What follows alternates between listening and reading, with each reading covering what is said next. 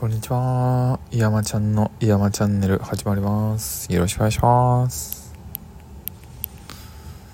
ということで、今週も山ちゃんの山チャンネルの時間となりました。今週も聞いてくださりありがとうございます。えー今週は山の幸を研究してみようというテーマでお話ししたいと思います。えーとなんかこの間あのいろいろとインターネットで調べ物をしててでこう旅行に来る人たちもしくは旅行に行く人たちはなんかこう何を目的に旅行に行くんだろうなっていうのを調べてたんですよね。なんかこう山越地元に遊びに来てほしいなとか逆にこう自分が旅行行く時って何をこう理由にあそこに行こうって決めるかなみたいなのを考えてちょっとそういうのである程度こう的が絞れたらというか自分の中ではっきりしてきたら今後どういうところに力を入れていったらいいのか入れていったらあの地元山越しに人が来てくれるようになるのかっていうヒントになるんじゃないかなというふうに考えててそれでそういう調べ物をしてたんですよね。でそしたらいろいろやっぱり面白いなということが発見があったんですけど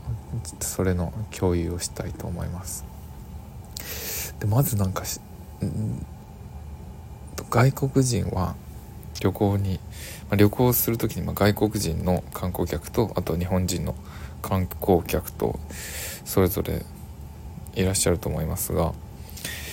外国人の観光客の方は日本に来たら何をしたいかと考えるとその第1位がグルメご当地の美味しいものを食べたいっていうのが第1位ですね。で第2位は日本にもともと住んでる外国人なのか旅行で短期間で日本に訪れてる外国人なのかにもよるんですが日本が長い外国人の方は、えっと、旅行に行ったら何をしたいかの第2位は温泉に入りたいというのが第2位。で、えー日本に、えー遊びに来た外国人の方のやりたいこと第2位はショッピングなんですよね。で第3位はうんと日本が長い外国人も日本に観光できてる外国人も自然を観光したいというのが第3位ですね。なので1位グルメ2位が温泉もしくはショッピング。3位が自然を観光する。っていうのが123位だと。でそれに対して日本人のえーっと国内旅行した時にやりたいこと第1位温泉。第2位観光。で自然の観光ですね。景色とかの自然の観光。第3位がグルメとなっております。なのでまあ1位2位3位ともにグルメか自然観光か温泉か。であとは日本に訪れてる外国人の方はまショッピングっていうのが入ってるというようになってまして。なのでやっぱり食べ物か景色かっていうのはやっぱりみんな一緒でで特に外国人の観光の方はやっぱり美味しい食べ物を求めてるんだなっていうのが特徴的ですかね。日本人はやっぱり国内旅行といったら温泉って最初に出てくるけど外国人の方はあんまり温泉って馴染みがない人も多いのでそういう文化もなかったりするとやっぱり1位にはならないかもしれませんが美味しい食べ物を食べたいというふうに考えている人がすごい多いということだそうです。なのでやっぱりグルメって大事だなと思うんですよね。で自分自身もどうかなと思う時にどうやってこう旅行行こうって考えるかというと最初はざっくりなんか行ったことない場所に行ってみたいな行ったことない都道府県に行きたいなとかって考えてでそこでやっぱ温泉あるかどうか気になっちゃいますよね。なのでここは日本人の日本人の考え方というかこの第1位温泉ってなってるのすごいうなずけるなと思うんですけどね。なんか温泉行きたいなって思って。で温泉がある場所って大体美味しいものがあったりとかその温泉がある場所の近くでの綺麗な景色とか観光できる場所とかそういうのが近くにあんのかなみたいなのでこう調べていって決めるっていう感じなんかなと。なのでま温泉が近くにあったらいいけど、まあ、お風呂ゆっくり入れたらいいなっていうのがあるのとあとは行ったことない場所で綺麗な場所が見れて美味しいものが食べれるみたいに考えるともうまさに日本人の1位2位3位温泉自然観光グルメなんですけど自分の場合まさに その通りだなと平均的な日本人の感覚なんかなって改めて思いますね。でじゃあどうやって具体的にその観光する場所の行き先というか大体じゃあ例えば新潟県に遊びに行こうって決めた時に新潟のどこで何するかっていうのは結構あの分かれると思うんですよねその調べ方によって。なのでインターネットでザーって調べるとか、まあ、旅行代理店がやってるツアーに参加するとか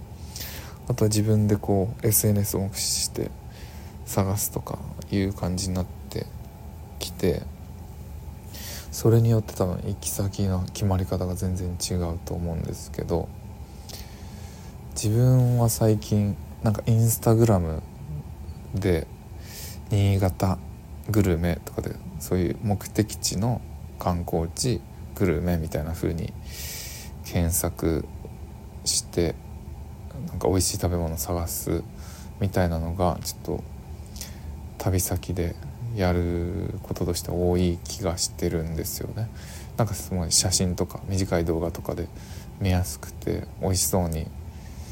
投稿されている写真動画が多いのでそれを見て結構決めてるかなっていう気がしますね。でそうするとすごい美味しそうな食べ物出てくるんでうわなんだこれ美味しそう。このうどんめっちゃ美味しそうじゃんとか。うわ山菜の天ぷらいいなみたいなのでこれどこで食べれるんだろうってなってあここのお店最近人気なんだ。なんか旅行のプランの中にどうにかして組み込めないかなみたいな。なんかそんな感じですよねきっと旅行でお店決めたり行き先決める時って。なのでもう毎回毎回自分でも前置き長いなと思うんですが要は山越にもグルメが必要なんじゃないかっていうところをちょっと常々考えてるんですよね。やっぱりこう旅行に来る人たちもグルメを求めてるし観光のお客さんを呼び込みたいっていうのであればやっぱグルメをしっかりとあの研究していかないとアピールしていかないといけないんじゃないかなというふうに思っております。で、えー、じゃあグルメで山越が提供できるってなったら何なんだろうなって考えると、まあ、やっぱり山の幸っていう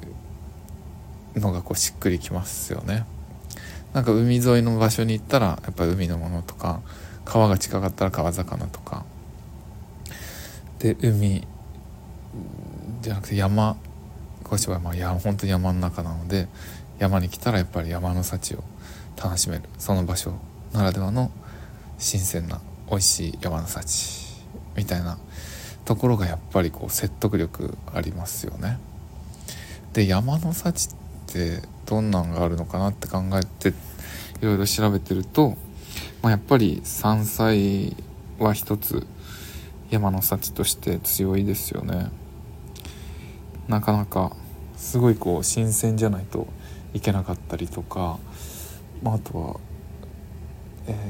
と食べ方とかもその地元によっていろんな食べ方文化があったりするのでそういう山の幸がここに来たからこそ食べられた美味しいものっていう風なところでいくとやっぱ山菜っていいなって思うんですよね。ででも山菜ってなんか春だけかな山菜はま春は取れるけど夏とか秋とか冬とか他の季節はじゃあ何でグルメをアピールしたらいいんだろうなと思っていろいろ調べてたんですが実はこの山菜って春だけじゃないんですね。なんか全然作っていただいたものを美味しくいただいてるだけなので何も知らなかったんですがこの山菜って、まあ、春だけじゃなくて夏の山菜とか秋の山菜とかそれぞれ季節ごとに、まあ、冬はもうほんと雪に覆われるんで厳しいですけど春夏秋それぞれ美味しい山菜があるということをですね調べたら分かりましてすごいめちゃくちゃいっぱい種類があるんだなと思いました。なのでなんかそういう知らない自分たちが知らないだけですごく自然の恵み山の幸としては豊富なものが実はあるんじゃないかというところでなんか今度山越しの山菜採りいろいろと足を運んでみたいなと思いますね。例えば春の山菜だとタラの芽とかウド。わらびゼンマイフキタケノコ。この辺有名じゃないですか。でもこういうイメージなんですよね。春の山菜。なんで自分はもう山菜イコール春って感じだったんですが夏の山菜はえー、フキあとはたけのこ木いちごえしそ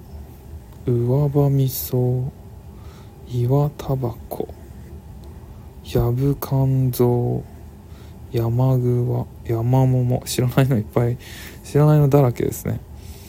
なんかすごい。えー、なんか全然知らないものもいっぱいありますけどほろ苦さが特徴の美味しい山菜で薬草としても使えますとか。えー、っとあとは何ですかね根っこ葉っぱもしっかり食べれば茹でれば食べられる。なんかこういろんな山菜それぞれ食べ方とかも実はすでにいろんな人が研究してるので僕が知らないだけでいっぱい自生しててでそれを採取してあの食べ方に沿って料理すれば美味しく食べれるっていうのがいっぱいあるみたいですね。で春夏秋の山菜もあって秋は伸びる山栗銀杏あけび山椒くるみ山の芋菊芋またたび猿なしなどなどやっぱり知らないものが結構いっぱいありますね。なので知らないだけでいっぱいあるんだなというのがすごい自分の中では発見でえっとなので日本に遊びに来た外国人もしくは日本に住んでる外国人や日本人の方々が旅行で求めてるグルメ。でグルメとして提供できる山の幸何かって言ったらやっぱり山菜。で山菜は実は春だけじゃなくて夏も秋も取れるのでそういうほぼ通年このグルメをいろんな美味しい食べ方で提供してアピールしてでここに来たからこそ食べれるこういうものありますよっていうのをあの発信していくっていうのがすごく強いみ強みになるんじゃないかなと思ったというお話でした。はいというところで今日の山ちゃんの山チャンネルはこの山菜を研究してみようというテーマでお話しさせていただきました。えー、っと今週はこの辺りで、えー、山ちゃんの山チャンネルは以上です。また来週も聞いてください。ありがとうございました。じゃあね